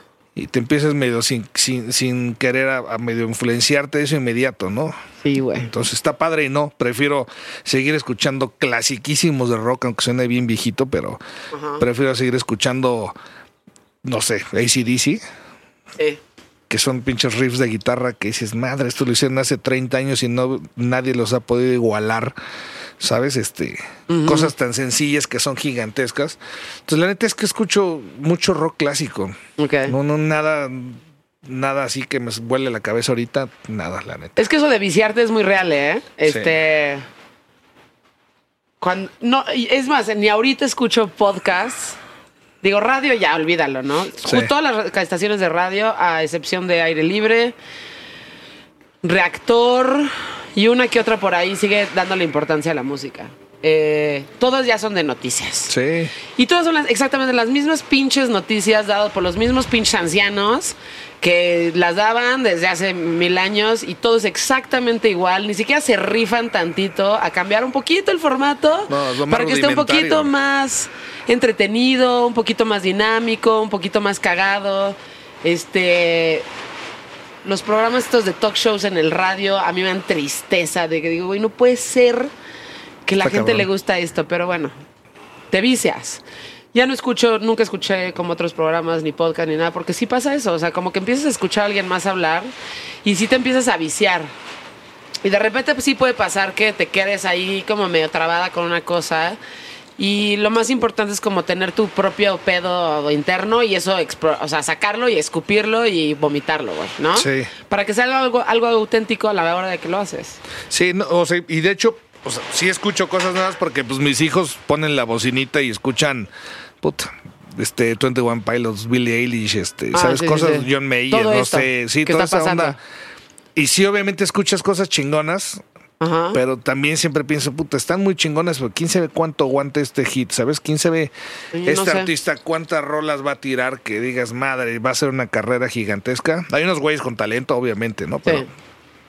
hay mucho artista, pues, si no es reggaetón, esta parte como popera, que son cosas interesantes que enganchan con, lo- con las nuevas generaciones, pero que realmente si las analizas musicalmente, pues no tienen cosas tan cabronas. Ya. No tienen un riff, no tienen un solo, no tienen... A veces las letras, no mames, las letras son una mamada de, Es una de- de mamada. chafas. ¿Qué fue lo último que escuchaste que dijiste, órale, qué pedo con esta banda? O sea, que dijiste, órale, este. El último disco que escuché chingón. fue el del madrileño. Uf, sí, qué chingón ese güey, ¿no? Y lo escuché entero, dije, órale, no mames. Justamente decía, puta, hace mucho que no escucho un, un disco entero. Y todavía le regresé, regresé unas rolas, la que hizo con Calamaro, este, no sé, varias rolitas que dije, órale, qué chingón. Sí, Tiene una calidad musical muy cabrona. cabroncísimo. Y no es reggaetón y no es rock, no, quién sabe qué es, es un pop extraño ahí. Es un pop extraño que tiende a ser reggaetón, eh, pero con una calidad altísima. Pero mm, sí, no, porque pues, hay cosas como la de Calamaro, que es mucho más rock. Este tiene una rola con los Gypsy Kings de repente. Que Bueno, dices, esos son muy mames". divertidos, Sí, exacto. Son cosas distintas. Porque Sí. de lo demás escuchas, siempre escuchas lo mismo, ¿no? Y tiene, no sé si viste el Tiny Desk que sacó este güey, está cabroncísimo. No. Pandemia, velo, cuando estés en tu casa, este... O sea, una, su, su mesa de comedor que no podía ir a los estudios de NPR, entonces este, yo me imagino que le mandaron un ingeniero y le mandaron varias cosas ahí. Y es una mesa muy grande, ¿no? Este, invita a sus, a sus músicos y a sus voces y todo es un tablao en ya la sé mesa. cuál, vi unas fotos, sí. What? Es una Cabrón, locura, sí. güey. Sí. Entonces, este. Es en el tipo de cosas que dices, órale, güey. O sea, dentro de. Digo, mierda siempre hay. De hecho, es como el 98% de lo que sale sí. en, en general. Es como muchísima mierda. Y lo único que ha cambiado con, los, el, con el tiempo es que ahora es- escuchas más mierda. Pero el porcentaje de cosas buenas y las malas sigue siendo el, mi- el mismo, que Sí, es como siempre ha sido así. 97% cosas malas y 3% cosas buenas. Y para Sí. que encuentres ese 3%, pues le tienes que rascar un chingo. Pero ese también fue un proyecto que yo dije, órale, este está cabrón este güey, Sí. ¿no? Sí, Y, sí está muy este, chingón. Lo hace muy bien. Buena calidad y pues, bien en general. Muchas gracias por tu tiempo. Gracias, y gracias, este, gracias por venir a We Rock, que pues esta ya es como un poco tu casa, ¿no? Bien, más Han o estado menos. ensayando aquí, Se, se siente uno bien por acá. ¿sí? Este, han estado ensayando aquí. Cada vez que ensayan, o sea, tenemos que ahuecar el ala aquí porque, este, ya Porque sabes. viene mucha banda, hay que seguir los protocolos, recuerda. No, sí, los Sí. protocolos y además es un pedo bien pro, güey. Se ponen ahí, o sea, la gente no sabe que Molotov tiene un pinche crew que tiene su merch particular, o sea, así de cabrón es el, el, este, el Molo Crew, es como si fuera una banda alterna. Sí, ¿no? sí, casi, casi. Entonces tienen su propio merch, tienen su propio Instagram. Sí, neta, sí, ¿eh? Son rockstars también, También, ¿no? puta, qué también mal son pedo. rockstars el Molo Crew. Entonces, cuando ya llega como, ves el tráiler llegar, ya sabes, de Molotov aquí, es como, ya, güey, que en el ala, güey, ya lleguen porque van a... Y sí es un pedo de... Un ensayo muy en forma, güey. Sí, no, ya nos sentimos aquí en casa. Pues aquí, aquí prácticamente montamos y desarrollamos el, el Unplug. Sí. Cuando además estaban aquí, señor, este, modificando, adaptando, Sí, sí, sí. reviviendo todo este espacio. Entonces sí nos tocaron ya varias facetas muy chidas. Pues sí, es su casa. Gracias, gracias. Muchísimas gracias, Paco, por tu tiempo. Ya lo tenemos ahí pendiente. Y qué divertido hablar contigo, güey. Gracias, o sea, y qué bueno que les está yendo todavía muy bien. Este. Y que sí son la banda más resiliente de México. Este podcast se llama Insolente, es una producción de We Rock y de Insolente. Yo creo que ya me hicieron efecto los esos. Es una producción de We Rock y de Guanamor y la pueden encontrar en todas las plataformas incluyendo Spotify, Apple, Amazon y Google Play.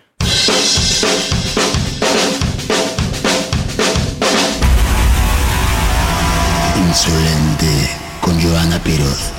Una producción de We Rock y One Amor.